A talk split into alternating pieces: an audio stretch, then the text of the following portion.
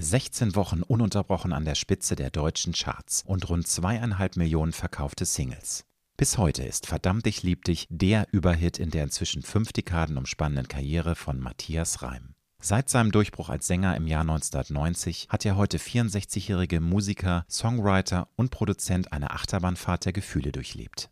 Vom umjubelten Teenie-Star mit Millionenverkäufen über das drohende Karriere aus, Millionenschulden und einer damit verbundenen Insolvenz bis hin zum großen Comeback im Jahr 2003, Matthias Reim hat einen wahrlich wilden Ritt hingelegt. Doch seit fast 20 Jahren läuft es bei ihm beruflich wie am Schnürchen. Fast jedes seiner letzten zehn Alben verkaufte sich sechsstellig und landete hoch in den Charts. So auch Matthias, sein jüngstes Werk, das seit Januar auf dem Markt ist. Ich spreche mit Matthias Reim über Versagensängste, gedankliche Reisen in die Vergangenheit, bislang unerfüllte und begrabene Träume. Wir reden über seine erste E-Gitarre für 69 Mark, die ihm seine Eltern zum 9. Geburtstag schenkten, ein Konzert vor nur 13 zahlenden Fans, älter werden im Musikbusiness und die unbändig große Vorfreude darauf, sein siebtes Kind nun endlich bald im Arm halten zu können.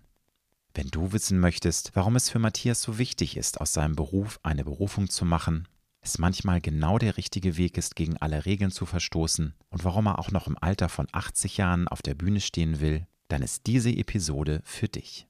Ich wünsche dir gute und inspirierende Unterhaltung mit Matthias Reim.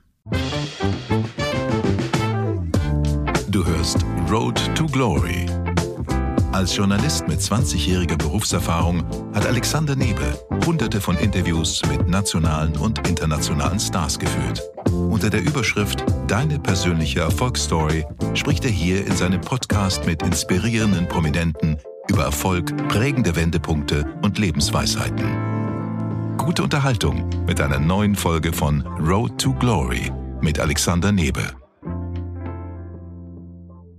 Lieber Matthias Reim, herzlich willkommen in meiner Show. Ich freue mich hier zu sein. Hast du ein bestimmtes Morgenritual, auf das du nur schwer verzichten kannst? Definitiv. Und das ist direkt, also auch noch vor dem Frühstück, springe ich in, in ah, das klingt jetzt etwas, etwas ähm, blöde, aber dann springe ich in meinen Pool, ziehe zwei Bahnen durch, der hat 25 Grad, der weckt mich schon mal ein bisschen. Dann gehe ich unter die Dusche und dann brauche ich meinen Cappuccino. Herrlich. Und die Zeitung. Und zu Frühstück gibt's was bei dir zu essen? Magst du es eher süß, herzhaft, gesund? Ich frühstück nicht viel. Ich nehme einen Cappuccino und einen Toast und einen Nutella-Toast. Oh.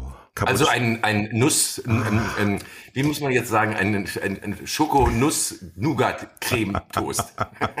lecker, lecker, lecker. Aber natürlich nichts Gesundes, aber ich weiß ja, dass du sehr viel Sport machst, sehr viel verbrennst und insofern kann man sich das auch mal gönnen, so eine Sünde. Ja, das ist auch das, ist auch das Einzige. Und, und, und meine Frau ist immer so nett und schiebt mir noch so ein, so ein Schüsselchen Erdbeeren hin sagt, mm. und sagt immer, du brauchst Vitamine. Ich sag okay. Und wenn du mal nicht kreativ tätig bist, wenn du mal nicht im Studio stehst, eine Tour planst, Musik in deinem Kopf entstehen lässt, wie sieht dann für dich ein Wohlfühltag aus? Einfach so ein Tag, wo du die Seele baumeln lässt, nichts tust oder irgendwas anderes, was dich besonders ausfüllt. Wie sieht so ein Wohlfühltag für Matthias Reim aus? Das kommt ein bisschen drauf an, welche Jahreszeit. Im Sommer ist ein Wohlfühltag immer der Tag, wenn ich das Motorrad nehme und runter an den See fahre und entweder da auch nur ein Cappuccino trinke oder eine Cola und auf den See gucke oder ich fahre zu meinem Boot und düse mal raus. Das ist der Sommer und der ist grundsätzlich viel zu kurz und meistens auch in letzter Zeit sehr verregnet. Leider, ja. Und im, im Winter ist ein Wohlfühltag wirklich aufs Sofa, eine Kuscheldecke nehmen und meine Lieblingsserien gucken. Kannst du verraten, so welches deine Favoriten sind? Das ist natürlich eine schwere Frage. Wenn man erstmal in so einem Universum Universum eingetaucht ist, ist es ja ganz schwer, seine Lieblinge wirklich zu definieren, weil die sich ständig auch ändern können. Aber hast du so eine Serie, wo du sagst, ja, das ist für mich so der Inbegriff von toller Unterhaltung? Ja, Stranger Things. Ich liebe diese Serie und, und ansonsten definitiv Vikings. Also Witzig. da bin ich ja, äh, die ist jetzt super. kommt ja, kommt ja auch Vikings Valhalla. Valhalla. Da, ich hab's noch nicht gesehen, ich einfach noch keine Zeit. Freue ich mich drauf auf den nächsten Regentag. In diesem Fall, im Moment ist no way, die Sonne scheint und da wird vielleicht, vielleicht gehe ich heute mal in die Garage aufräumen oder so. Ich muss irgendwas draußen machen. Dein 21. Album, Matthias, ist seit Januar auf dem Markt und mein persönlicher Lieblingssong, den habe ich eben schon erwähnt, das ist Reisen durch die Zeit. Wie oft reist du gedanklich in die Vergangenheit durch die Zeit? Kannst du das einordnen? Ich mache das ich mache das, ich mach das auch gerne. Also vor allen Dingen jetzt in, in dieser Zeit, in dieser Pandemiezeit, wo ich wirklich relativ viel Zeit hatte und nicht reisen musste, da habe ich mir oft die Zeit genommen und einfach mich erinnert an Dinge, die dann auch wie tatsächlich auch wiederum in dem Album aufgetaucht sind. Weil du, du erinnerst dich nur oder du reist durch die Zeit, da brauchst du wirklich auch Ruhe. Da brauchst du einfach so Zeit und, und, und Stille um dich und dann kann man, kann man das ja wirklich, man kann sich wirklich da reinversetzen. Oder du, du wirst getriggert. Als ich also Stranger Things das erste Mal gesehen habe, das ist ja äh, Amerika in den, in, den, in den frühen 80er Jahren und äh, da war ich das erste Mal in Amerika für sechs Wochen mit meiner damaligen Freundin und ihren Eltern. Das war für mich wirklich das Paradies auf Erden und das hat sich natürlich alles ungeheuer geändert. Aber damals waren es einfach diese riesigen Autos, ja, so ein, so ein, so ein Chevrolet Caprice Classic war der, war der Leihwagen, den wir hatten. Das war so ein Schiff und hat so einen Spaß gemacht. Und dann die Straßen und dann diese kleinen Stores bei den Tankstellen, wo du vor allen Dingen Comics kriegen konntest. Die hatten immer so drehbare Ständer, die neben der Kasse hingen. Und da gab es halt Hulk und all das, was wir heute kennen, wenn wir die Spielfilme sehen, gab es da eben wirklich als Comics. Ja, und alles war irgendwie so spottbillig. War einfach eine richtige, richtige Abenteuerreise. Würdest du denn sagen, dass du da auch so Phasen im Leben hast, wo du auch melancholisch sein kannst? Weil ich persönlich liebe es, melancholisch zu sein. Das hat ja bei einigen immer so einen negativen Touch, was ich gar nicht verstehe, weil Melancholie finde ich ist was Wunderbares, solange man nicht in ihr ertrinkt. Also wenn man sich zu sehr traurigen oder wehmütigen Gefühlen hingibt, dann wird's ungesund. Aber würdest du sagen, ja, ich bin durchaus auch mal ein Melancholiker und, und mag es gern auch so, dieses Gefühl in, in mir aufsteigen zu lassen? Überhaupt nicht. Ich bin überhaupt kein Melancholiker. Okay. Hab, weil Melancholie hat für mich immer etwas oder ist etwas, was sich für mich, also der Begriff verbindet sich bei mir mit einer, keine, nicht, das Wort Traurigkeit ist nicht das Richtige, ein, aber eine, eine, eine, ein, ein sehnsüchtiges sich erinnern. Das habe ich nicht. Ich habe hab immer ein Grinsen im Gesicht, wenn ich mich erinnere. Das ist natürlich toll, wenn man so ähm, auf die Vergangenheit schauen kann. Wobei, du hast das schon richtig genannt. Also ich glaube, das richtige Wort ist, ist so, so eine Wehmut. Das ist eher ein trauriges Gefühl. Wobei vielleicht ist es dann auch eine Typsache, weil ich, ich mag es manchmal ganz gerne, diesem Gefühl nachzuhängen. Aber das ist eine andere nee, das Sache. Funktioniert bei mir auch nicht. Aber ich glaube, das ist auch, kommt von den Dingen, die ich erlebt habe. Ja. ja, dass ich Melancholie oder diese, diese Form nicht zulassen kann weil ich habe durchaus Sachen erlebt, die ich, wo ich denke, oh mein Gott, aber da lasse ich mich irgendwie nicht drauf ein, weil mich das einfach ent, entkräftet. Im Song Kindertraum singst du auch die Zeile, was du dir wünschst, das findet dich. Und das fand ich eine sehr schöne Zeile. Hast du in deinem Leben auch immer mal wieder diese Erfahrung machen können, dass die Wünsche dich gefunden haben irgendwann, auch wenn es manchmal länger dauert, als einem lieb ist? Das dauert immer länger, als es einem lieb ist. Aber es ist tatsächlich so, dass bei mir hat sich das bewahrheitet, dass die Dinge, die ich mir als vages Ziel gewünscht habe und dann einfach gedacht habe, das ist so unrealistisch, das schaffst du nie, alles stattgefunden hat. Das heißt, ich glaube schon, dass der Wunsch der Vater des Handelns ist, um dich dahin zu bringen und somit hat man das Gefühl, dass einen das findet. Ja, weil man nicht sagt, ich muss jetzt dies oder dies erreichen erreichen. Ich erinnere mich noch, als ich ich kann es jetzt sagen, ich habe so ein, so, ein, so ein Kruzifix, das habe ich, als ich total pleite war, auf Ibiza für 17,50 Euro, glaube ich, mir um den Hals gehängt. Das war im Jahr 2001 oder so, also ewig her. Und dann habe ich dieses Ding umgehängt und habe gesagt, ich habe keinen wirklichen Bezug jetzt zur, zur Kirche oder so. Ich habe gesagt, du bist jetzt mein Glücksbringer und du wirst dafür sorgen, äh, ich stand am, am Yachthafen, dass ich irgendwann wieder so ein Teil habe. Ist das klar? Und dann habe ich das umgehängt und tatsächlich später, zehn Jahre später, hatte ich wieder ein kleineres, aber als die da standen, aber ich hatte wieder dann Boot und all die Sachen, die ich mir gewünscht habe, die kamen tatsächlich zurück. Aber das war mein Handeln. Das war, ich, ja. war nicht das, sondern das hat mich daran erinnert, genau, das ist, dass ich einen Deal habe. Hast du denn als erwachsener Mann, der ähm, sich sehr viel Wünsche schon erfüllen konnte, der unglaublich viel erreicht hat, immer noch einen ganz großen Traum, der noch in deinem Hinterkopf wabert oder ähm, wo du sagst, das müsste ich jetzt eigentlich mal angehen? Klischee, Beispiel, man möchte mal nach Neuseeland und war noch nie da und schiebt das immer vor sich her. Hast du irgendwie einen Traum, der noch äh, erfüllt werden möchte von dir selbst ich irgendwann? Einen Traum, den ich wahrscheinlich nicht mehr erfüllen werde, weil ich glaube dazu einfach jetzt äh, in meinem Alter nicht mehr die Nerven habe und das war immer Hubschrauberpilot. Ja, mein Leben lang wollte ich so ein Ding fliegen können, besitzen. Soweit habe ich gar nicht gedacht, die kann man sich auch leihen, weil das für mich eine der letzten Herausforderungen war, die ich nicht angegriffen habe. Also einen Privatpilotenschein hatte ich, hatte ich mal, ich hatte da noch keine Zeit mehr. Ich habe all das gemacht, was, weil ich mir beweisen wollte, dass ich es auch kann. Und da blieb der Hubschrauberpilotenschein immer so, so in meinem Hinterkopf. Das wird ja immer bleiben, aber ich werde äh, wirklich die Zeit nicht haben. Und ich glaube, auch nicht mehr die Nerven. Ich weiß ja. noch, wie mich beim Fliegen äh, diese Konzentration gestresst hat. Also dieses beim Starten geht's, aber so ein Landeanflug hat einfach in sich und dann so ein wackeliges Ding wie ein Helikopter runterzubringen,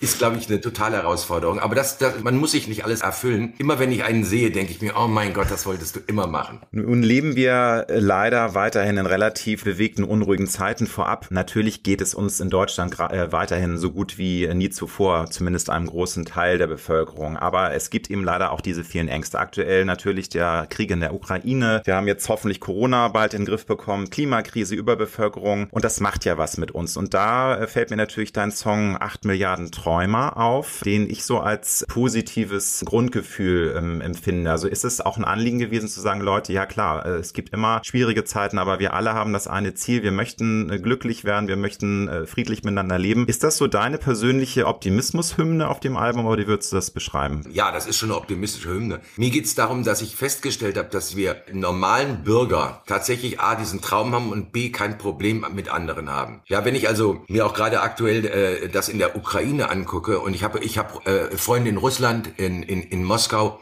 die mit keinem Gedanken irgendetwas gegen Ukraine haben. Es sind tatsächlich Regierungen oder wie man schon sagt, das ist Putins Krieg. Es sind nie die Auseinandersetzungen der Menschen unter sich, sondern es ist wirklich gesteuert immer wieder von Menschen. Und das habe ich festgestellt, dass keiner von denen, ob das ein Erdogan ist oder ein Putin oder ein Trump, keiner von denen hat angefangen, ein tatsächlich bösartiger Mensch zu sein, sondern das macht die Macht aus ihnen. Ich glaube, das größte Problem der Menschheit ist das, was Macht aus einem Charakter macht. Ja, macht es äh, leider ein, ein süßes Gift und das korrumpiert gar keine Frage und ich kann das nur unterschreiben. Also es ist immer, finde ich, ganz schwierig, jetzt ähm, auf, auf Nationalitäten sich einzuschießen. Also es geht gar nicht jetzt zu sagen, die Russen sind ja alle böse, aber das ist ja Gott sei Dank auch nicht der Fall. Es ist äh, generell in meinen Augen auch leider äh, natürlich heutzutage auch so, dass es halt immer sehr schwarz-weiß alles dargestellt wird. Aber ne, es ist jetzt ein zu diffiziles Thema. Wir wollen jetzt nicht über den Ukraine-Krieg sprechen. Und natürlich ist Krieg immer zu verurteilen, aber ähm, was mir fehlt, ist so ein bisschen eine Differenzierung, dass man eben eben auch sagt, ja, und die Russen sind ja nicht alle auf Putins Seite und es gab sicherlich auch Vorfälle durch die NATO, durch die Ukraine. Es entsteht ja nicht durch, durch nichts. Das ist immer so das, was mich so ein bisschen stört an der ganzen Diskussion. Aber Politik ist immer ein dünnes äh, Eis. Politik ist ein dünnes Eis. Bis zu deinem ja wirklich bis heute absoluten Überhit. Verdammt, ich lieb dich. Klar, der ist natürlich der Signature-Song in deinem Schaffen, wobei du ja jetzt so viele Jahrzehnte Musik machst und super erfolgreich bist, aber der ist zweieinhalb Millionen Mal verkauft worden. Der hat unglaubliche 16 Wochen lang die Nummer eins in den deutschen Charts blockiert. Das hat aber relativ lang gedauert, bis du diesen großen Durchbruch hattest. Relativ lang, wenn du es gerade mit heutigen Künstlerinnen und Künstlern vergleichst. Du warst nämlich da 32. Wie bist du die ganzen Jahre dran geblieben? Du hast ja den Traum, als Musiker erfolgreich zu sein, lange vorher schon gehabt, hast in Bands gespielt, es hat aber nie so gut funktioniert. Du hast dann auch äh, als bist dann als Autor für andere Künstlerinnen und Künstler in Aktion getreten. Aber magst du mal erzählen, wie du diesen Traum immer noch im Fokus behalten hast, obwohl du ja immer wieder auch Enttäuschung erlebt hattest, bis es eben zum großen Durchbruch kam?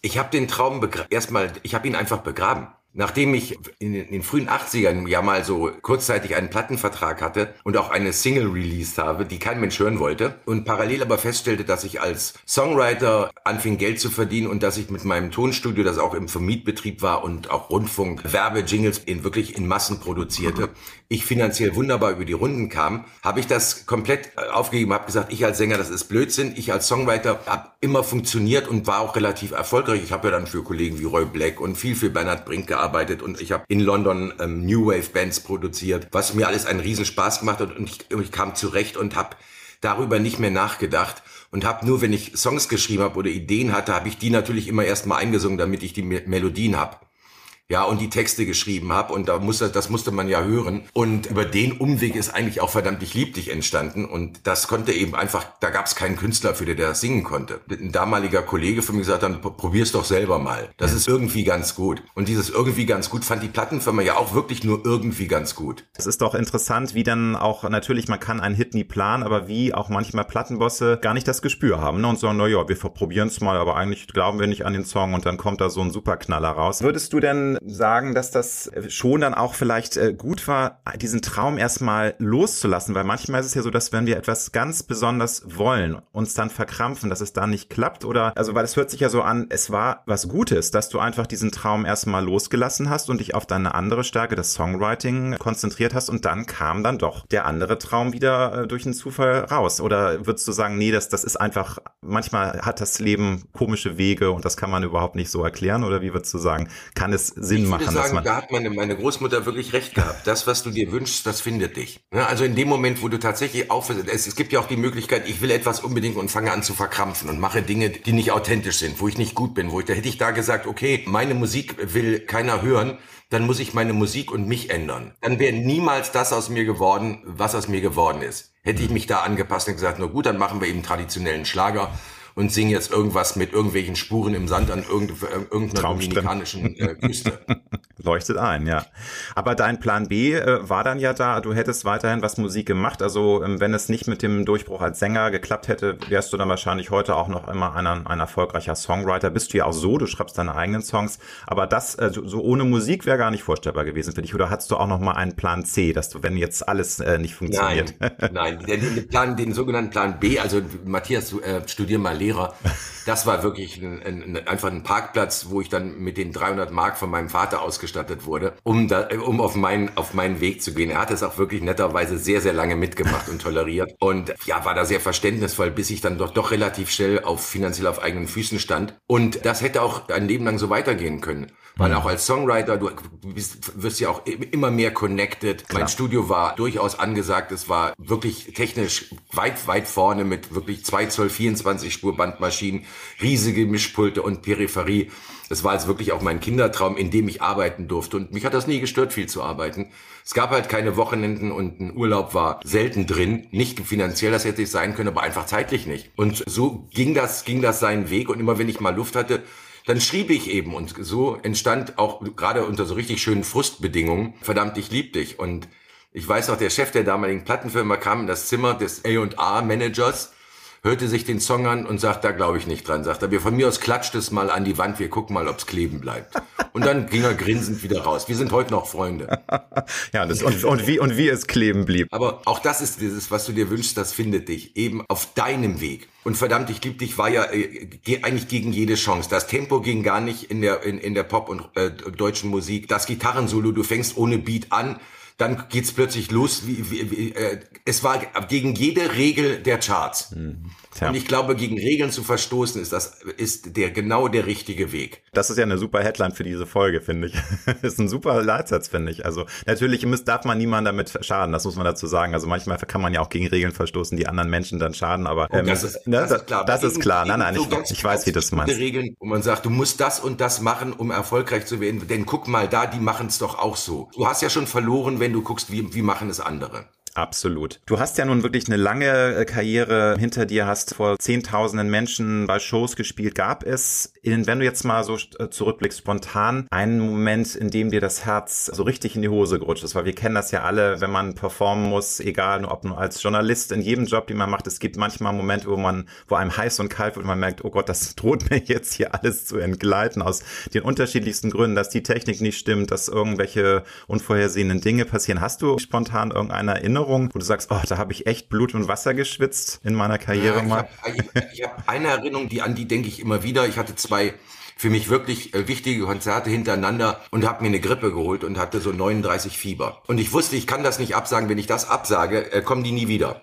Hm. Das war, das ist jetzt bestimmt, wie lange ist das her? Das war so in 2006, 2007. Also das ist gute 15 Jahre her. Und dann habe ich mich wirklich mit allem, was man einwerfen konnte, so an Fiebersenkern, irgendwie da durchgeschleppt. Das Adrenalin hat natürlich geholfen, aber die Angst davor, ja, also da, du sitzt nachmittags im Hotel, du hast Hochfieber, du zitterst und weißt, du kannst nicht absagen, du musst das Ding irgendwie durchziehen. Das war der absolute Horror für mich. Etwas zu müssen, was du eigentlich körperlich nicht mehr schaffst, ja, aber auch zu wissen, wenn du das nicht durchziehst, dann ist, so habe ich es jedenfalls gesehen, dann ist äh, deine Karriere so unterbrochen und äh, äh der Aufstieg, in dem ich mich gerade befunden habe, ist dann erledigt. Das, ich wollte dann äh, habe ich das, habe ich das durchgezogen. Hm. Und das will ich nie vergessen. Es war gar nicht mal die Kraftanstrengung, die war schon enorm, aber das ging, da hilft wirklich Adrenalin. Es war diese Angst davor zu versagen. Ich wollte mich nochmal nachfragen. Äh, war, das, das möchte ich nicht wieder haben. Nee, war, warum das für dich so wichtig war. Also es war in der Phase, wo äh, wirklich deine Karriere nach dem Tief wieder so richtig äh, an, an Flughöhe gewann und das war für dich so, so wichtig, weil hattest du Angst davor, dass dann irgendwie auch vielleicht schlechte, schlechte Presse kommt, weil ich meine, Fans lieben ja die Künstlerinnen und Künstler und ich glaube, die verzeihen sowas auch. Warum hast du denn davor so Angst gehabt? Wo sind da Absage? Magst du es nochmal präzisieren? Ich, glaube, ich, ich habe es als unverzeihlich empfunden. Ich habe gesagt, wenn ich diese beiden Konzerte, die endlich voll wurden, ja, und ich habe ja lang genug in den in Frühjahren 2000ern eben versucht, von 300 Leuten im Publikum das zu steigern, dass man auch wieder irgendwo wenigstens ein bisschen Geld verdiente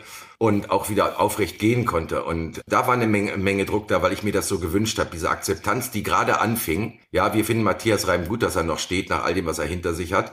Und das dann unterbrechen zu lassen von sowas Blöden wie einer Virusgrippe. Das war wirklich hart, aber ich hab's, ich hab, kann heute noch sagen, ich habe das auch geschafft. Und das war ja dann auch nach zwei, drei Tagen war das ja auch wieder gut. Es war auch wirklich nichts Schlimmes, es war halt nur unheimlich schwierig. Und das habe ich seit heute auch noch drin. Wenn ich auf zum, zum Konzert fahre, denke ich mir mal, bitte lieber Gott, lass jetzt nicht irgend, irgendein Virus oder Magen-Darm-Grippe oder irgendwas über dich herfallen, dass du dann im Hotelzimmer sitzt und nicht raus kannst. Ist mir auch einmal im Leben auch passiert, dass ich nicht auf die Bühne konnte. Magen-Darm, weil da hast du keine Chance. Wenn der dich packt, dann bist du, sind zwölf Stunden der Horror und dann ist es ja wieder gut. Aber wenn das genau in die Zeit des Auftritts fällt, dann, ist, dann bist du raus. Das ist dann wirklich ganz, ganz böse Falle, keine Frage. Zwei deiner Kinder, Julian und Marie, die treten ja auch in deine musikalischen Fußstapfen. Die starten ihre eigene Karriere gerade durch, haben natürlich ein bisschen Pech gehabt, weil nun zwei Jahre Pandemie, da war ja nicht viel möglich mit Live-Auftritten. Aber wenn du das Musikbusiness von 1990 oder sagen wir mal von 2000 mit dem heutigen vergleichst, was ist für dich besser als damals und was ist für dich schlechter? Also kann man, weil ganz klar, die Verkäufe, das, das weiß ja jeder, sind leider nicht mehr so, wie sie mal waren. Also ähm, du hast ja noch in den 2010ern super Verkäufe gehabt, bis zu 200.000, aber das bröckelt ja immer mehr durch Streaming. Riesenthema für sich, aber egal.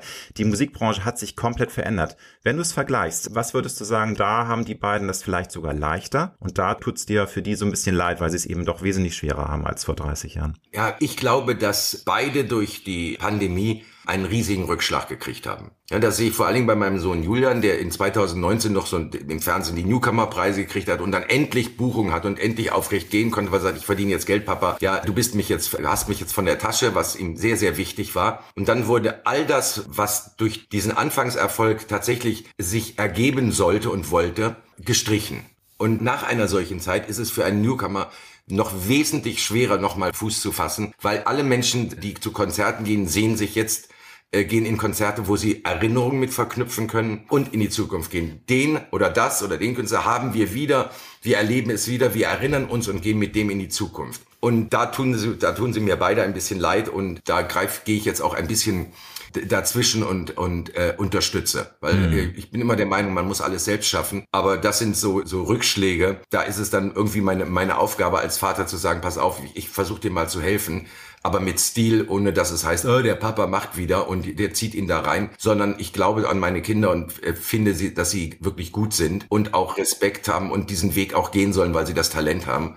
Und also bei Julian bin ich gerade dabei, was sehr Witziges zu machen. Ich darf es, glaube ich, noch gar nicht erzählen. Da kommt bald, kommt bald auch was äh, an, die, an die Öffentlichkeit, was richtig, richtig Niveau hat und richtig, richtig schön ist. Wenn du jetzt unabhängig von dieser zweijährigen äh, wirklich Zwangspause für alle Künstlerinnen und Künstler ähm, mal vergleichst in Sachen zum Beispiel Social Media, ist ja teilweise auch ein, eine Möglichkeit, sich ähm, ohne Management, ohne Plattenfirma auch in die Herzen von, von Leuten zu spielen. Aber es ist halt immer die Frage, wie verdient man Geld? Also das war auch so das, worauf meine Frage zielte. Dass eben früher war man halt, man musste erstmal bei einer Plattenfirma vorsprechen, man musste sich da einen, einen Plattendeal irgendwie erobern, man hatte, ähm, man musste sich in den Medien irgendwie einen Platz erkämpfen. Das war ja, ohne die ging ja nichts. Und heute kann man ja durch diese Social Media Welt ja auch sein eigenes Ding machen. Findest, wie siehst du das? Ist das ambivalent? Siehst du da auch Chancen oder ist es schon so, dass das Business wirklich härter geworden ist, weil es eben auch immer mehr Leute gibt, ne? Durch die Digitalisierung alle, die Musik machen, möchten das irgendwie präsentieren. Es hat sich ja komplett verändert. Also ich würde sagen, es gab ja eine Revolution. Ja, na, ich beobachte das und es gibt durchaus Menschen, die in, äh, durch Social Media Karriere äh, gemacht haben. Ich empfinde Social Media auch ein kleines, äh, es ist eine Chance, wenn man es macht. Es ist, besteht schon wieder eine Ungerechtigkeit. Ich habe ja zwei singende Kinder, ein Mädchen und ein Jungen oder eine Frau und ein Mann. Meine Tochter stellt sich da auf Social Media und die haben ihre Filter und ihre Make-up und Klamotten und sexy hier und sexy da und okay, das ist eine Form der Darstellung, die ich mir angucke und denke, ja, du, du machst was, das ist völlig okay. Und dann mein Sohn kommt und sagt, Papa, was, ich kann doch da gar nichts machen. Was soll ich denn machen? Ich kann mich nicht sexy anziehen. Ich kann mich nicht schminken. Ich kann keine Schminke verkaufen. Ich bin, bin ein Mann. Ja, äh, ich kann mich mal im Studio zeigen, wie ich arbeite, aber ansonsten habe ich da nicht jeden Tag einen, äh, einen neuen Eyeliner an den Mann zu bringen. Ich kann gar nichts machen. Und das stimmt. Und wenn wir sehen, die verschiedene Art und Weise der Darstellung auf den Social Media äh, zwischen Mann und Frau ist da ein unfassbarer Unterschied. Auch der Möglichkeiten. Mhm. Ja, und da sind, haben Frauen definitiv einen Vorteil, weil was soll ein Mann oder eine Band erzählen? Stimmt. Ja, also, sie können zeigen, wie sie arbeiten, ja. sie können mal ein bisschen ein witziges TikTok machen, aber sie kriegen keine Message rüber, sie kriegen keine Persönlichkeit über Instagram und Co. das ist wirklich, wirklich schwierig. Die müssen liefern. Während Frauen also ruckzuck in der Position sind, sich darzustellen, ihr kleines Shop dazu haben, swipe up und dann kriegst du deinen Sonderrabatt und all diese Sachen. Ja, es ist, es ist ein Weg, wenigstens ein bisschen was zu ja. verdienen. Ich finde es etwas bedenklich, weil es doch vom, vom Künstlerdasein ja, von der Message, du möchtest Sänger sein, du möchtest, dass man dir glaubt, du möchtest äh, Geschichten erzählen, du möchtest, dass die Menschen dir folgen. Und ich frage mich selber immer, gehe ich in ein Konzert wegen der Instagram-Darstellung oder gehe ich ein Konzert, weil ich sage, das interessiert mich, das interessiert mich musikalisch, das macht mir, mir Freude. Also ich, ich weiß es einfach nicht. Ich selbst bin definitiv Instagram faul. Auch ja, weil ich genau das gleiche Empfinden habe. Ich, ich kann nicht meine neuen High Heels zeigen, weil ich habe keine. Ja, du kannst äh. zumindest, du kannst zumindest Fashion zeigen. Das ist noch das, was die Männer ja dürfen. Die können ja, entweder sind sie Fitness-Influencer und sind den ganzen Tag in der Muckibude und verkaufen irgendwelche Proteinpräparate oder sie sind äh, Fashion-Models. Ne? Das muss man sagen, das dürfen die Männer dann ja auch.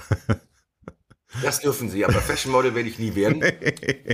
Das funktioniert nicht, abgesehen davon, ich bin 64, ich möchte auch kein Fashion Model werden. Ich habe aber auch, Gott sei Dank, bin ich so privilegiert, weil ich habe, ja. ich habe etwas erreicht, für das ich sehr dankbar bin. Ich bin ein akzeptierter Konzertkünstler und das versuche ich ununterbrochen zu, zu verbessern und zu entwickeln. Und das, was ich jetzt in den zwei Jahren hier gemacht habe, um die Konzerte zu verbessern. Dafür bin ich der Pandemie sehr dankbar, weil ich hatte das erste Mal Zeit, mir das alles anzuschauen und mir zu überlegen, wie gut möchtest du wählen und was möchtest du vermitteln. Mhm. Aber ich bin da verglichen jetzt mit dem Nachwuchs in einer wunderbaren Position in meinem Alter. Wenn ich mich jemand fragen würde, Matthias, würdest du heute das Gleiche nochmal machen? Ich würde zögerlich antworten und sagen, oh mein Gott, den ganzen Weg nochmal aber wenn man Künstler ist und sagt, meine Liebe, meine große Liebe ist die Musik, dann findet sich der Weg. Du wirst ihn, du wirst ihn gehen. Weil jeder, der zum, ich sage auch immer, das auch, was mir mal passiert ist, äh, mal pleite zu gehen oder das ist ja vielen passiert. Wenn du etwas liebst und etwas kannst, ja, und ich glaube, man, dass man, wenn man einen Beruf zur Berufung macht und es mit vollem Herzen macht, dann wird man automatisch gut. Und jeder Mensch hat Talente. Und wenn er das entdeckt, ich habe neulich mit einem mit einem Handwerker gesprochen, der äh, hier ein Dachzimmer bei mir ausgebaut hat. Ja, weil wir brauchen ein Nanny-Zimmer und ein Gästezimmer, weil da kommt ja Baby. Und der hat mit so einer Fröhlichkeit gearbeitet. Und ich guckte ihm zu und habe gesagt, dass ich finde das so, ich finde das so geil, wie wie schnell du bist und wie du das kannst. Ja, dann sagte er, ich sagte, ich liebe meinen Beruf, ich liebe ihn wirklich und du deinen wahrscheinlich auch. Sagte und deswegen bin ich gut. Und da habe ich gedacht, ja, genau so ist es. Wenn du etwas tust, was du liebst und es mit Freuden machst, dann machst du es gut. Kann ich nur unterstreichen. Das ist wirklich absolutes Credo für auch ein erfolgreiches und erfülltes Berufsleben vor allem. Also du musst halt das lieben, was du machst. Und das ist ja leider nicht immer der Fall. Also leider millionenfach der Fall, dass Menschen eben gar nicht das machen, was sie lieben. Kannst du dich dann noch daran erinnern, was du als kleiner Bub werden wolltest? Man hat ja immer so ein paar Flausen im Kopf, wenn man sechs, sieben, acht ist, was man später mal machen möchte. War das immer schon in die Richtung Musik oder hattest du mal einen ganz anderen Plan oder Wunsch für deinen späteren Lebensweg? Nein, ich hatte, ich hab, wir hatten ein Kindermädchen, die war 15 oder 16 und ich war so gerade fünf oder sechs und ich, ich bin gerade in die Schule gekommen. Und wir hatten, wir hatten so eine Musiktruhe. Und immer wenn die auf uns aufpassen mussten, weil meine Eltern weg waren, dann machte die die Musiktruhe an und die hatte immer so in ihrem, in ihrem äh, Täschchen hatte sie immer Singleplatten mit und da waren eben Let's Spend the Night Together von den Rolling Stones oder äh, Michelle von den Beatles. Und die legte das auf, während sie sich mit uns beschäftigt hat. Und ich stand von dieser vor dieser Radiotruhe und war so fasziniert. Ich war so unfassbar fasziniert, dass ich mir dann wirklich die Waschmitteldose von meiner Mutter geholt habe. Die, die hatten noch Blechdeckel, dann habe ich mir irgendwo angebunden und hatte ein Becken und fing dann an Schlagzeug zu spielen. Und ich wollte ja und fing an aus Gummibändern und einem Pappkarton äh, äh eine Gitarre zu bauen das wollte ich auch. Ich wollte diese Emotionen hervorrufen, die das bei mir hervorgerufen hat. Und da war der, war der Schlüssel gelegt. Ja, und das war wirklich sechs, sieben Jahre alt und ich wusste, das höre ich nicht nur gern, sondern das will ich auch. Das hervorrufen, also Emotionen hervorrufen mit Stimme und Text und Melodien. Ja, ich, ich wollte nie was anderes werden. Hast du eine ganz besonders intensive Erinnerung an deine Kindheit? Hast du irgendwas, was dich ganz besonders geprägt hat? An eine Phase vielleicht? Oder ähm, also fällt dir da spontan was ein, was dir ähm, an deiner Kindheit ganz besonders gut gefallen hat oder was dich auch genervt hat? Weil wir wissen es ja, Kind sein ist nicht immer leicht. Manchmal nervt es auch furchtbar, manchmal nerven auch die Eltern ganz fürchterlich. Wie sind so deine Erinnerungen? Nein, also was mich geprägt hat, was mir auch durchaus hinderlich war in meinem Leben, war, dass mir Respekt beigebracht wurde, weil wir hatten ungeheuren Respekt äh, vor unseren Eltern, die das wirklich mit Autorität aber mit so einer liebevollen, vernünftigen Autorität uns geleitet haben. Also wir wurden nicht geschlagen oder so. Aber wir hatten, wir, also so wie meine Kinder mit mir reden manchmal, ja, das hätten wir uns nie getraut. Und sie haben diesen Respekt und die Höflichkeit und es anderen recht zu machen, ist bei mir so rein erzogen worden, dass ich dann später durchaus Probleme bekommen hatte, äh, Nein zu sagen. Das ist etwas, aber diese Strukturen, die waren, die waren wirklich fest und wir hatten ungeheure Geborgenheit. Und wenn ich an meine Kindheit denke und wusste immer, worauf ich mich am meisten freue, das waren die Sommerferien, wenn es dann an den Bodensee ging zu den Großeltern. Das war, da zählten, zählten wir so in den, so, als wir fünf, sechs Jahre bis hin zu 15, 16 zählten wir wirklich die Tage, bis wir in dem Zug saßen, der zum Bodensee fuhr, weil da war pure Harmonie. Hier war immer schönes Wetter. Also ich kann mich an gar keinen Regentag erinnern. Und es war auch landschaftlich und vom, vom, vom Gefühl her so ein, so ein Unterschied. Aber auch wenn es dann wieder zurückging, nach vier oder sechs Wochen Sommerferien, war es immer wieder äh, schön nach Hause zu kommen. Es war ein, ein, ein anderes, in die, sich diesem Reglement wieder einzugliedern und sich umzugucken und sagen, doch, hier ist auch schön. Diese Erinnerung, dass ich dieses Reisen, was da anfing, dass ich mich da, da, da wirklich das ganze Jahr drauf gefreut habe.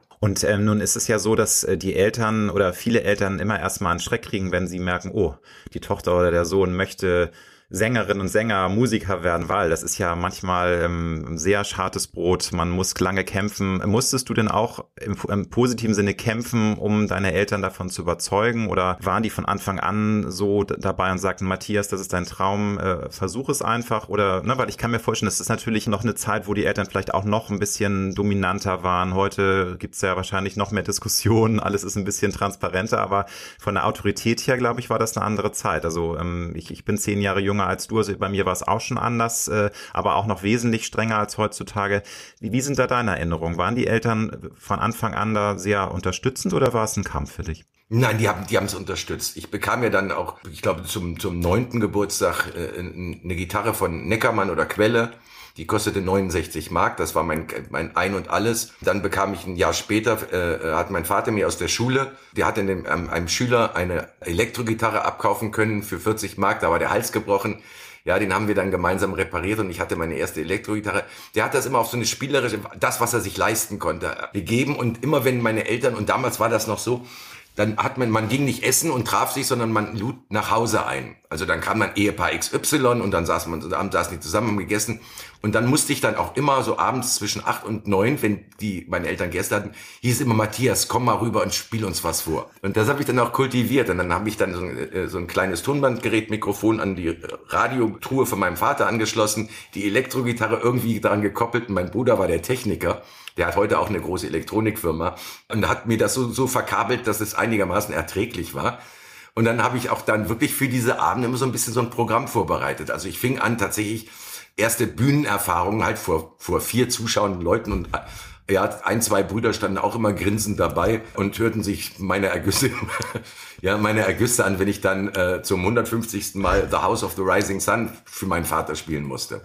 Aber es ist eine super schöne Geschichte. Nun läuft's ja seit 20 Jahren bei dir beruflich wirklich rund. Also ich habe äh, recherchiert, äh, es gab jetzt in den letzten 20 Jahren keines deiner Alben, das nicht mindestens die Top 10 geentert hat. Das aktuelle Album ist auch von 0 auf 2. Du hast ganz häufig 100.000 gerissen, einmal sogar 200.000. Also es läuft wirklich gut. Du hast es aber auch schon erwähnt, erwähnt, du hattest dann auch mal ein tiefes Tal Anfang 2000, wo du Privatinsolvenz anmelden musstest. Wenn irgendwie alles schief läuft, wenn man das Gefühl hat, dass sich die Welt gegen einen verschworen hat, dass man in so einen Strudel aus Negativität und aus, aus Frust gerät, wie hast du es geschafft, dich aus diesem Tief wieder rauszuziehen? Weil du hast es ja geschafft. Und das war, schätze ich mal, wirklich eine ganz, ganz äh, wichtige Zeit für dich, weil klar, wenn man ähm, sich so viel aufbaut und dann merkt, dass das entgleitet mir alles, das ist ja schon eine ganz, ganz bescheidene Situation. Wie hast du das geschafft?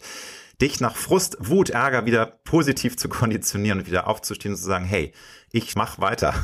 Das war für mich gar nicht so schwierig und so schlimm, weil ich irgendetwas in mir hat immer äh, es immer akzeptiert, das was gerade geschieht, hinzunehmen und als nicht negativ zu sehen. Also als so die berühmten, das berühmte äh, Niedergangskonzert vor 13 Leuten, ich habe es trotzdem gespielt und genossen. Ich habe mir nur gedacht danach, oh, dich will keiner mehr hören, das ist blöd jetzt, was machst du denn jetzt?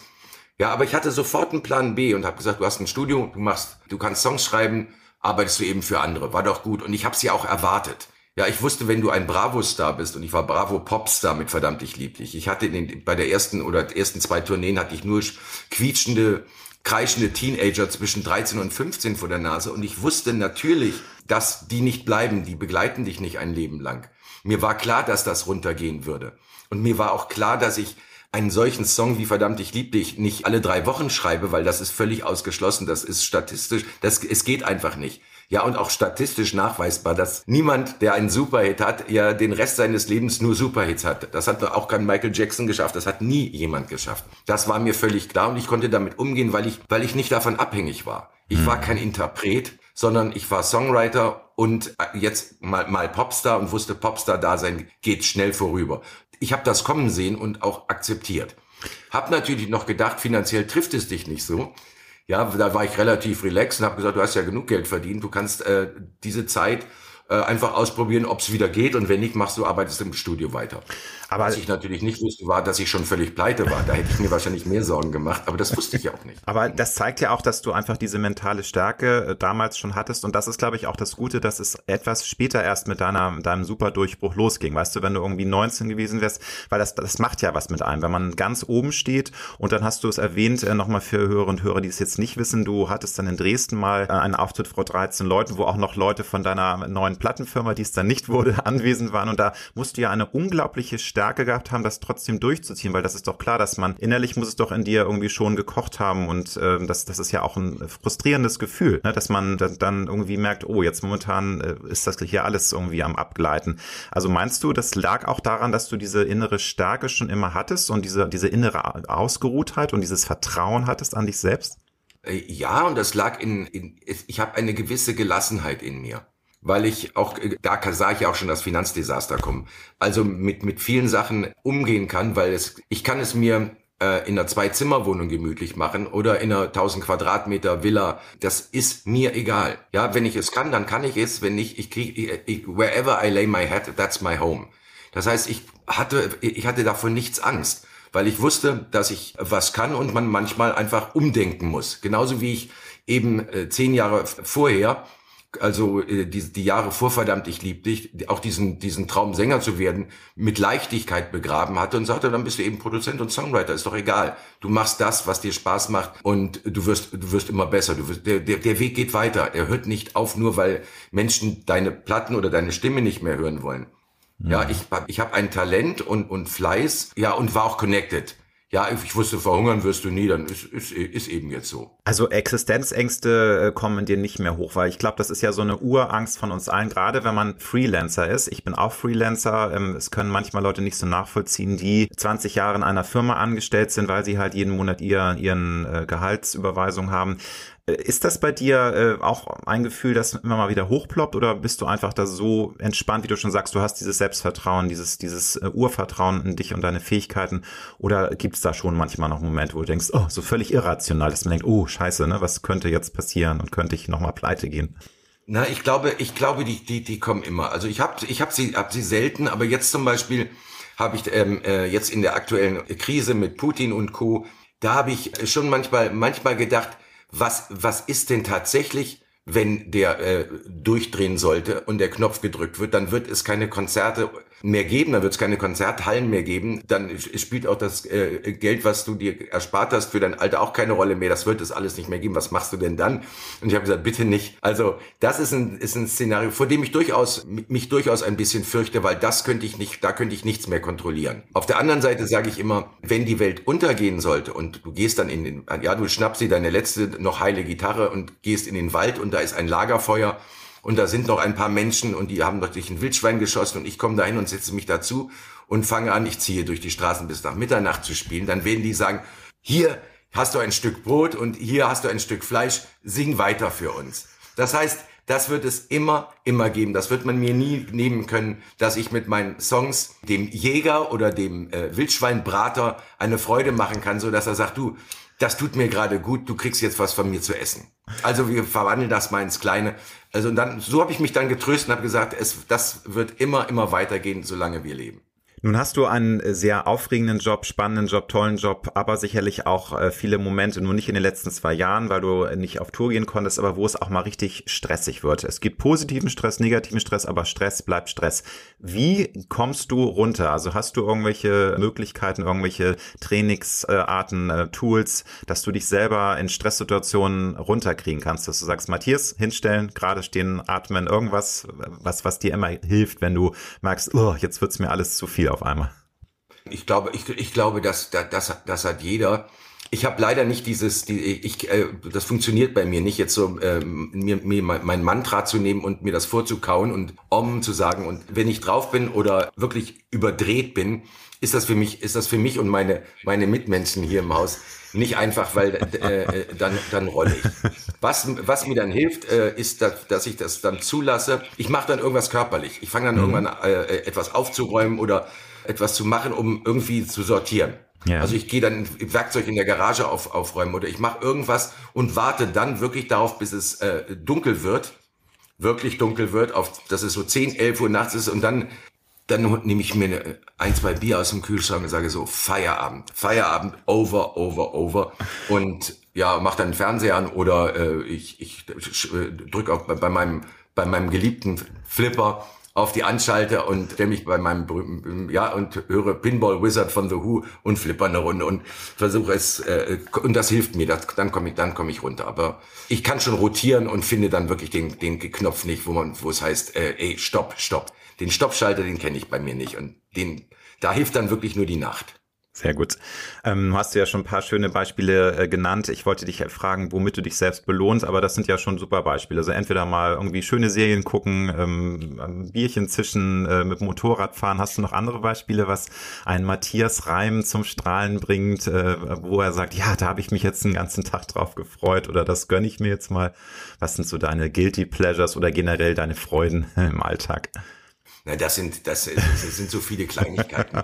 Ich gehe manchmal einfach durch mein Haus oder durch mein Studio und denke mir, guck dir das mal an. Hätte dir jemand vor 30 Jahren gesagt, dass du mal so ein Tonstudio hast, dass du mal so gefragt wirst, dass du 70 äh, Auftritte und Konzerte im Jahr spielst in dem Alter und so eine Akzeptanz hast, dann kriege ich immer ein Lächeln und sage, ich habe so ein Wunder erlebt.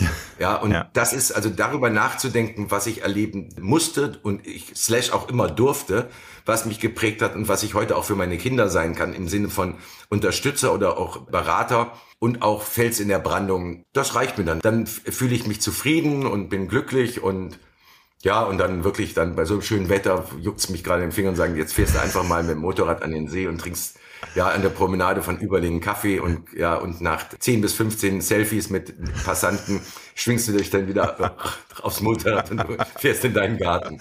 Das super, so. super.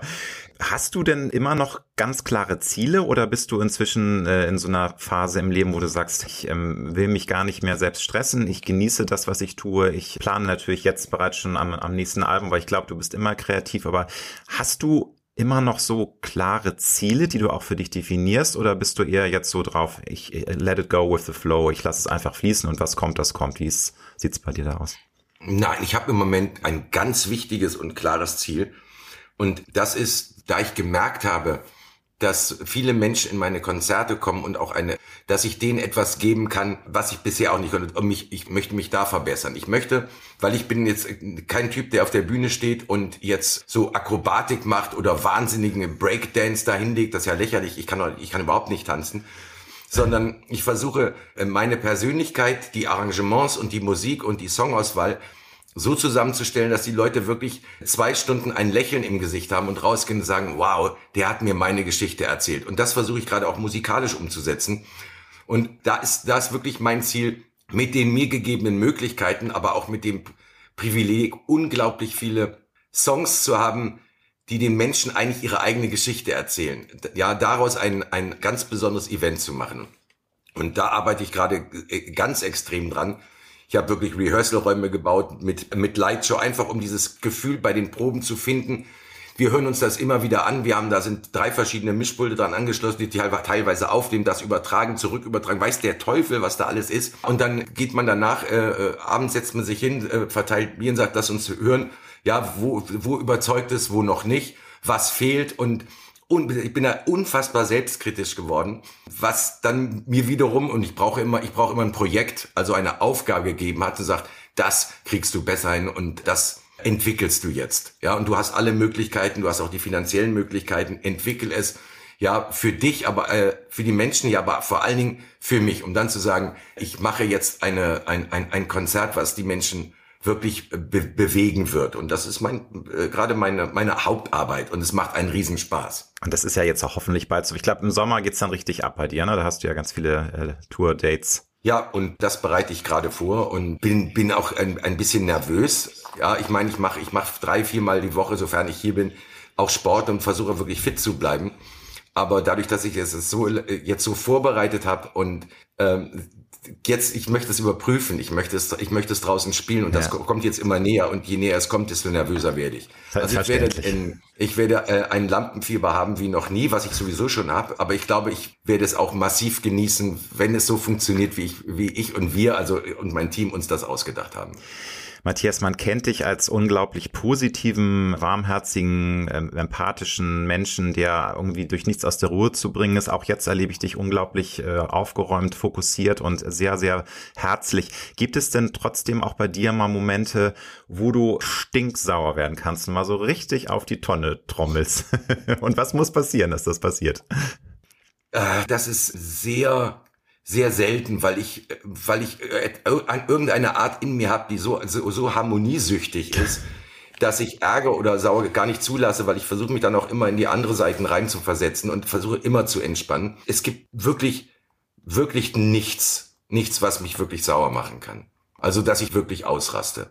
Also, ich kann mich nicht erinnern an solche, solche Sachen. Das, das bin ich nicht. Nee, es ist auch sehr ja. gesund, weil ich glaube, dass das ähm, es ist ja auch nicht gut, wenn man wie so ein Rumpelstilzchen rumschreit. Also ich ähm, sage das jetzt selbstkritisch an mich selbst, weil ich mich manchmal tierisch aufregen kann und immer denke, Alex, komm mal runter hier, es ist alles nicht wert und da müsste ich mal ein bisschen ja, mehr. Das ist, das ist, du hast recht, es ist es nicht, nicht, nicht wert und gut, manchmal geht der Blutdruck schon hoch und sagt, boah, die gehen mir gerade so, so auf den Sack mit, mit, weil es gibt so Sachen heutzutage, das ist ja auch ganz wichtig, du musst ja auch als, als Künstler heutzutage teilweise so, so Promo, Promo-Geschichten machen, die ich als, ich nehme mich selbst sehr ernst, wo ich denke, du machst manchmal einen Kindergarten mit, ja, gerade in dieser Social-Media-Zeit, was so unglaublich ist und wirklich nicht deinem Niveau entspricht, aber die Welt funktioniert so. Das sind so Sachen, wo ich mich manchmal drüber aufrege, wenn dann meine Plattenfirma sagt, immer kannst du noch mal hier so ähm, auf, Sel also hier auf dein Handy aufsprechen, oder irgendwelche Dummheiten, ja, äh, äh, wo ich, wo ich denke, wow, warte mal, warte mal,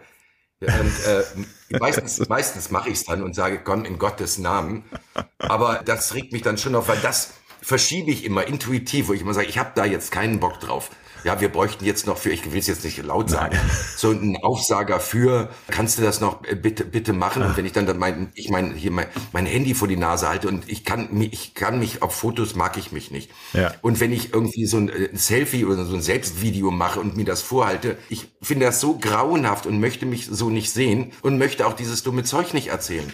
Also ja. das ist, ja, darüber kann ich mich aufregen, aber auch nicht, na, auch nicht Nein, laut. Es, ist, es gehört jetzt einfach dazu, nimm's hin. Ja, so es ist es auch, wie, wie, gesagt, alles nicht wert. Du hast es schon erwähnt, lieber Matthias, du bist demnächst nochmal Papa und ich wollte dich fragen, wie äh, bereitest du dich auch ein bisschen vor? Du sagst, du gehst dreimal die Woche zum Sport, weil klar, Papa sein ist immer auch eine Herausforderung. Ich sage nur durch gekrähte Nächte und dann kommt dann irgendwann die Bockphase und es ist ja nicht nur Zuckerschlecken. Es ist ja auch eine Sache, die einen unglaublich erfüllt, die einem unglaublich viel gibt, aber man braucht auch viel viel Power. Bist du da vorbereitet, weil du eben so auf dich achtest, so viel Sport machst, ähm, auch, auch deine innere Mitte gefunden hast? Wie, wie siehst du das mit dieser Herausforderung? Weil es ist ja jedes Mal eine große Herausforderung, ein Abenteuer, was Wunderbares, aber eben auch eine Herausforderung. Ja, ich, ich bin da entspannt, weil ich, ich kenne mich. Ja, und ich, ich weiß das also jetzt, jetzt so, so, so, nennen wir es mal Babygeplärre oder mal ja, wenn, wenn, wenn die Mutter nicht mehr kann und sagt, kannst genau. du mir helfen und du eigentlich denkst, boah, ich, äh, ja, äh, ja, da habe ich jetzt überhaupt keinen Bock drauf.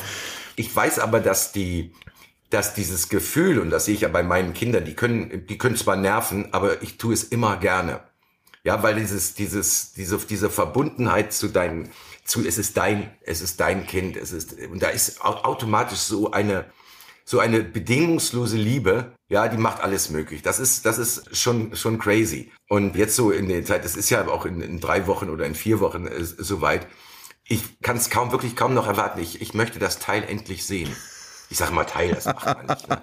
Nein, ich finde das, dieses Wesen. Ich möchte dieses Wesen endlich kennenlernen. Ja, ich, ähm, ja. Ich sitze ja, ich sitze ja wirklich jeden, jeden Abend, auch äh, wenn ich hier bin, mit meiner Frau zusammen, die also wirklich jetzt irgendwie versucht noch zu sitzen und Füße hoch und oh mein Gott und ja, und kannst du mir mal die Schuhe binden? Und ich muss sagen, ich mache das so gerne und ich gucke da auch immer auf diesen Bauch und sage, oh mein Gott, und ich bin so gottfroh, ja, weil ich wäre viel zu feige dazu. Das du ich bin so ein Mann. Ich sage nur, ich sage nur, ähm, das kommt dann und dann äh, und sagt, Schatz, das, das wird schon werden, das rauskommen sie immer. Ja, und ich selber denke mir, oh mein Gott, wenn das vor mir stehen würde. Ich habe ja schon Angst vom Zahnarzt. Wenn Männer die Kinder zur Welt bringen äh, müssten, hätten wir, glaube ich, ein Problem. das habe ich auch immer schon wieder Definitiv, gehört. Weil, ne? das, ist, das ist zwar wahrscheinlich auch genbedingt, aber ja, ich ja. finde den Mut und die Kraft, die Frauen dann äh, haben und entwickeln und auch wenn eben eben Mütter, da habe ich einen, einen unfassbaren Respekt vor, weil ich bin ja auch, für mich natürlich, ich bin ein Mann, ich kann das jetzt ja auch nur von meiner Warte aus sagen, bin halt der, der dann jagen geht. Ja, während die Frau sich um das andere kümmert, um was ich mich nie kümmern könnte. Ja, also so einen Haushalt zu schmeißen und ein, ein Kind äh, irgendwie groß hin, ich, könnte ich nicht. Ich gehe in den Wald und schieße das Wild, um alle zu ernähren und besorge Holz fürs, fürs Lagerfeuer. Dafür bin ich, bin ich super und das kann ich auch gut. Und bei dem anderen, glaube ich, bin ich auch ganz gut. Also ich kann, ich kann windeln und super. Äh, ich kann auch in, in, so diesen ganzen Kinderwagen kriege ich auch aufgebaut. Ja, und vor allem mit einer App. Äh, wie, wie äh, hältst du dich denn äh, fit? Du, sagst dreimal die Woche Sport, du hast schon erwähnt, du kannst schwimmen, was ja schon mal die halbe Miete ist, aber bist du dann auch mal im eigenen Gym oder was machst du oder äh, läufst du? Weil jeder hat ja so seine eigenen Favoritensportarten. Einige hassen Sport und die, die kannst du mit nichts begeistern, aber was machst du denn, um fit zu bleiben? Na, ich hab's, ich hab's auch ähm, wirklich, ich habe ganz viel in meinem Leben ritualisiert. Und äh, das ist, ist ein, ein Ritual. Ich habe mir ähm, ähm, unten, also in meinem unteren Wohnbereich, habe ich mir ein, ein Gym, also wirklich Profi-Kraftmaschinen reingestellt, ein, ein Profi-Laufband, ein, ein, ein, so, so ein Fahrrad, wie nennt man das, so ein cardio ja, da. Mhm, mhm, äh, und dann steht da eine riesige Box. Ja, und ich gehe rein und dann gibt es Rockmusik vom Feinsten, vom Härtesten und so wirklich so brüllend laut, dass du gar nicht anders kannst. Ja, also als mit Ozzy Osbourne oder Steve Walsh oder Saxon, ja, die, die hauen dir die Krafthymnen nur so um die Ohren, ja, und dann wird mein, mache ich da so mein, mein, mein Zyklus, also ich fange auf dem Laufband oder auf dem Fahrrad an und dann erstmal hoch. Und dann äh, habe ich hin und wieder einen Personal Trainer, der mir sagt, das machst du, da fängst du an, dann ziehst du da, dann pumpst du da. Das dauert so 45 Minuten, dann kühlst du dich ein bisschen ab und dann gehst du Abendbrot essen und immer bitte einen Joghurt dazu, damit Eiweiß reinkommt. Ja, und das hat mir figurmäßig gut getan, aber, aber dann wackelt auch, wenn ich das mache, das ganze Haus. Ja, weil ich, ich brauche dann so laute Musik und nach zehn Minuten bin ich drin und in den Pausen zwischen den Übungen, dann ist das ganze Ding ist auch verspiegelt. Ja, dann pose ich immer mit Pseudomikro oder äh, äh, Luftgitarre. Ja, ich habe dann, gut, dass mich keiner sieht, deswegen ist es wirklich albern, aber es, es tut mir gut. Und wenn ich früher nach Konzerten wirklich aufs Sofa gefallen bin und sage, boah, ich kann nicht mehr, mir, gehen wir heute, gehe ich heute von der Bühne und sage, wir können noch mal. Und das ist der Unterschied. Das ist eben Dann auch der Körper einfach ja. diese Peaks, die du hast. Ja. Und beim Krafttraining ja auch, du gehst auf den Peak, dann erholst du dich. Peak, also der Körper, ja, ja und das ist ja beim Singen genauso. Du hast Songs, die Höllen anstrengend sind, weil sie die ganze Zeit da oben die, die, die Phrase dreschen musst und irgendwann keine Luft mehr hast. Ja, aber das, und dann geht, geht halt der Puls nach oben, Kreis nach oben. Ja, aber dass, es sich, dass sich das schnell wieder runterkommt, um dann wieder belastbar zu sein. Und mhm. das kann man trainieren und das tut mir gut. Das ist super. Und deine Nachbarn, die kennen das schon dreimal die Woche, wenn es, wenn die Hütte bei dir bebt, dann wissen sie, der Matthias dann mal wieder sein Workout. Ja, es ist ja auch immer so abends gegen 19 Uhr, da wissen die schon, ich mache dann, weil natürlich auch die Türen auf. Na, okay, die Nachbarn sind relativ weit weg, aber okay, das schallt okay. schon äh, über die ganze Stadt.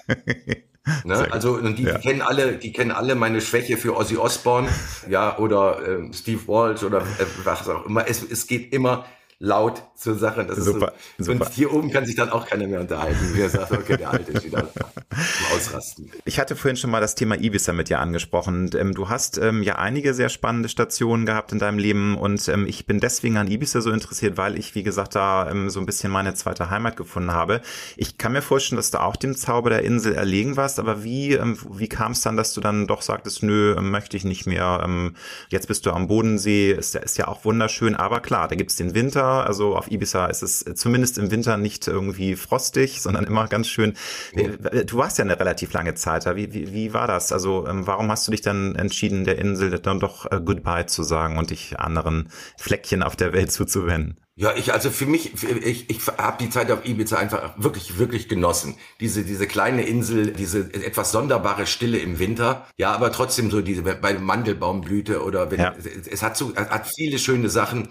Ich war jetzt kein Clubgänger, also das hat mich an Ibiza nicht interessiert, aber ich wohnte halt, er hat ein wunderschönes Haus gemietet in Talamanca und da hab dann auch dieses, ich weiß gar nicht mehr, wie es hieß, dieses, dieses eine Restaurant, dieses Café, wo der kleine Bäckerladen daneben war und ich immer mein, Gott, wie hieß dieses Zeug mit dem Zucker drauf? Ach Gott, das müsste ich eigentlich auch wissen, aber ähm, ich, ich sehe es vor in meinen Gebäck, Augen. So ja, ja, ja, das was schmeckt. Was ganz leicht, ich, was ja, ganz leicht schmeckt ganz leicht und dann mit so, mit so einem Kaffee und ah. dieser, dieser Groove da. Ja. Und dazu kam das eben mit das Team, mit dem ich geschrieben habe zu der Zeit und sehr erfolgreich wieder wurde, dass die auch da gewohnt haben. Also das, wir haben eigentlich das gleiche gemacht. Ich hatte da auch ein wunderschönes Tonstudio mit, mit wirklich schönem Blick aufs Meer raus.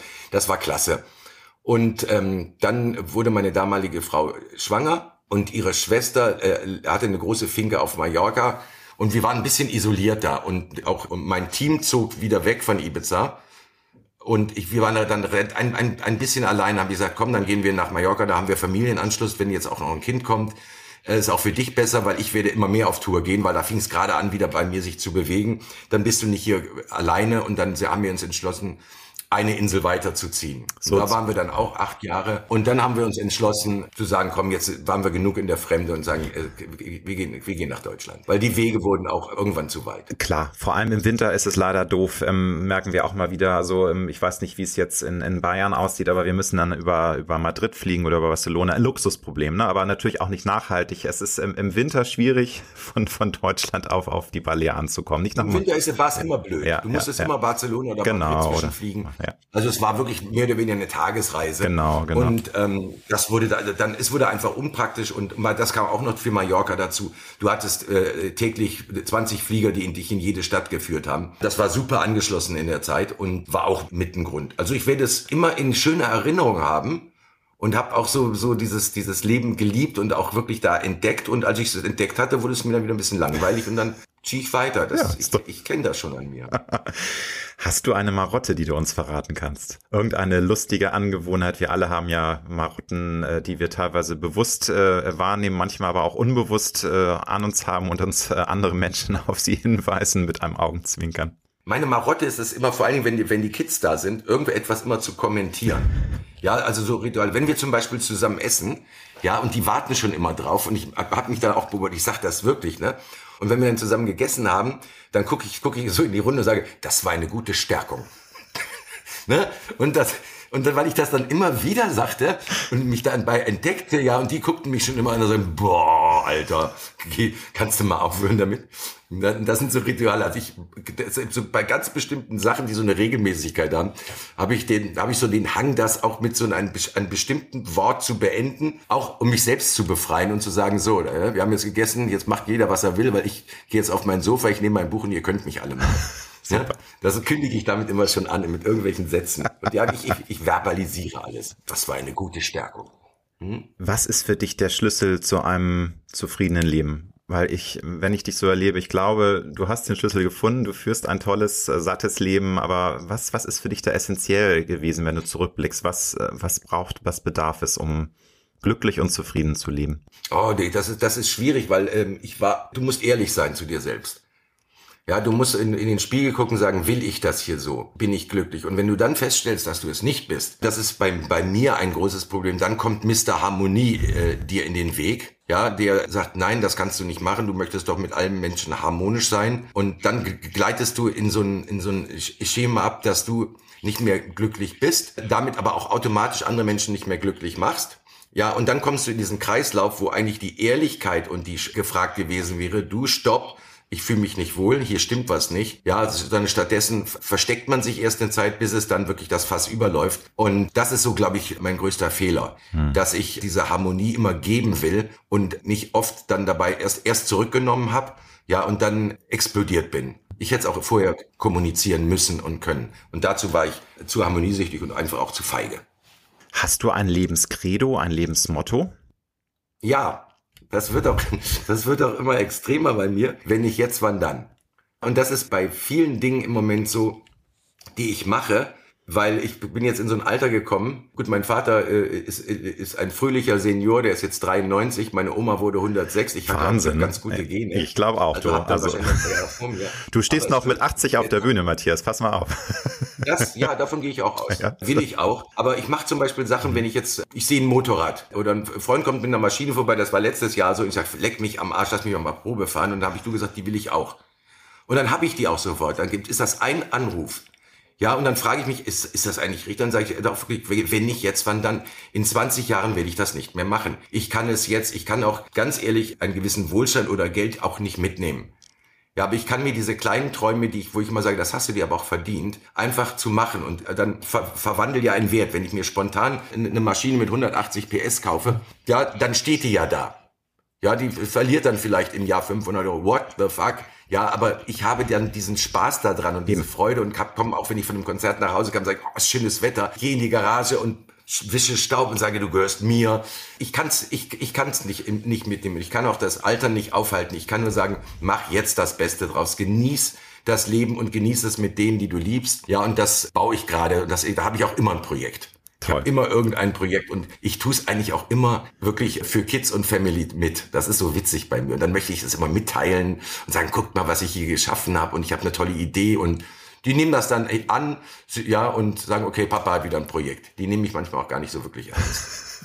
Ist ja unerhört, geht ja gar nicht. Aber ich kann dich nur bestärken. Und die kommen dann pflichtschuldig und sagen, das ist aber ein schönes Motorrad, Papa. Ja, und das interessiert die überhaupt nicht. Ja, aber ich kann dich nur bestärken, lieber Matthias, weil ich merke das auch mal wieder. Natürlich darf man jetzt nicht mit dem Geld total prassen, aber wenn man zu viel spart, es ist, gibt, finde ich, keine bessere Investition als in Dinge, die einen glücklich machen. So ist es richtig formuliert, dass du einfach investierst, vielleicht in eine tolle Reise, in ein, ein Motorrad, äh, was, was dich glücklich macht. Einfach, ne? Und dann musst du ja nicht immer ja. 100.000 äh, auf der Bank, äh, ist auch ein schönes Gefühl, aber letztendlich ist es ja eine super Investition für dein persönliches oder auch das Glück anderer Menschen. Insofern, go for it.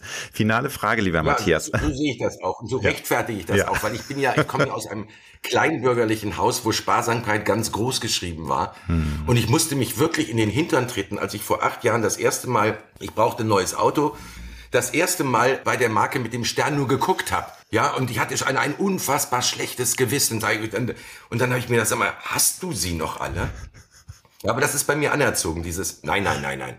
Sehr ja. gut. Finale Frage, lieber Matthias. Welchen guten Rat würdest du dem 18-jährigen Matthias mit auf den Weg geben, wenn du die Chance dazu hättest? Ah, das ist so die Frage, würdest du alles äh, nochmal so machen, wie du es getan hast? Würde ich definitiv nicht. Ja, ich würde, ich könnte viele, viele Umwege äh, würde ich heute äh, vermeiden, weil ich Dinge weiß, aber ich auf der anderen Seite äh, ohne die Erfahrung und auch auch die die Rückschläge wäre ich ja nicht der, der ich heute bin. Und ich könnte meinen Kindern auch nicht so eine Stütze und eine Säule sein und ihnen Ratschläge geben über Wege, die definitiv in, in die falsche Richtung führen. Das und das tue ich heute auch. Ich würde ja, ich, das, das ist schwierig. Ich würde, ich würde mir sagen, weißt du was, lebt dein Traum. Das geht nicht immer geradeaus. Ja, äh, und du wirst ein paar Mal ordentlich aufs Maul kriegen, aber ich spreche ja dann mit dem 80-Jährigen, 18-Jährigen als 64-Jährigen, ja, ja, ja. der in einer ganz anderen Position ist und zurückblickt und sagt, wow, was für ein Ritt. Aber ich möchte auch definitiv nicht nochmal 18 sein und alles nochmal machen müssen. Um Gottes Willen.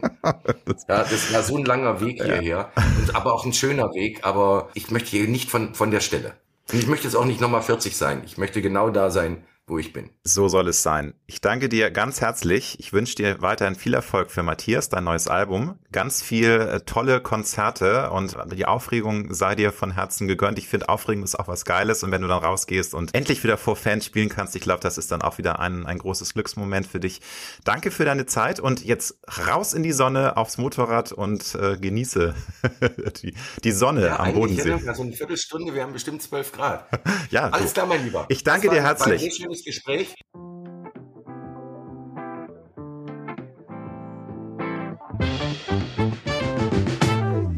Das war Road to Glory.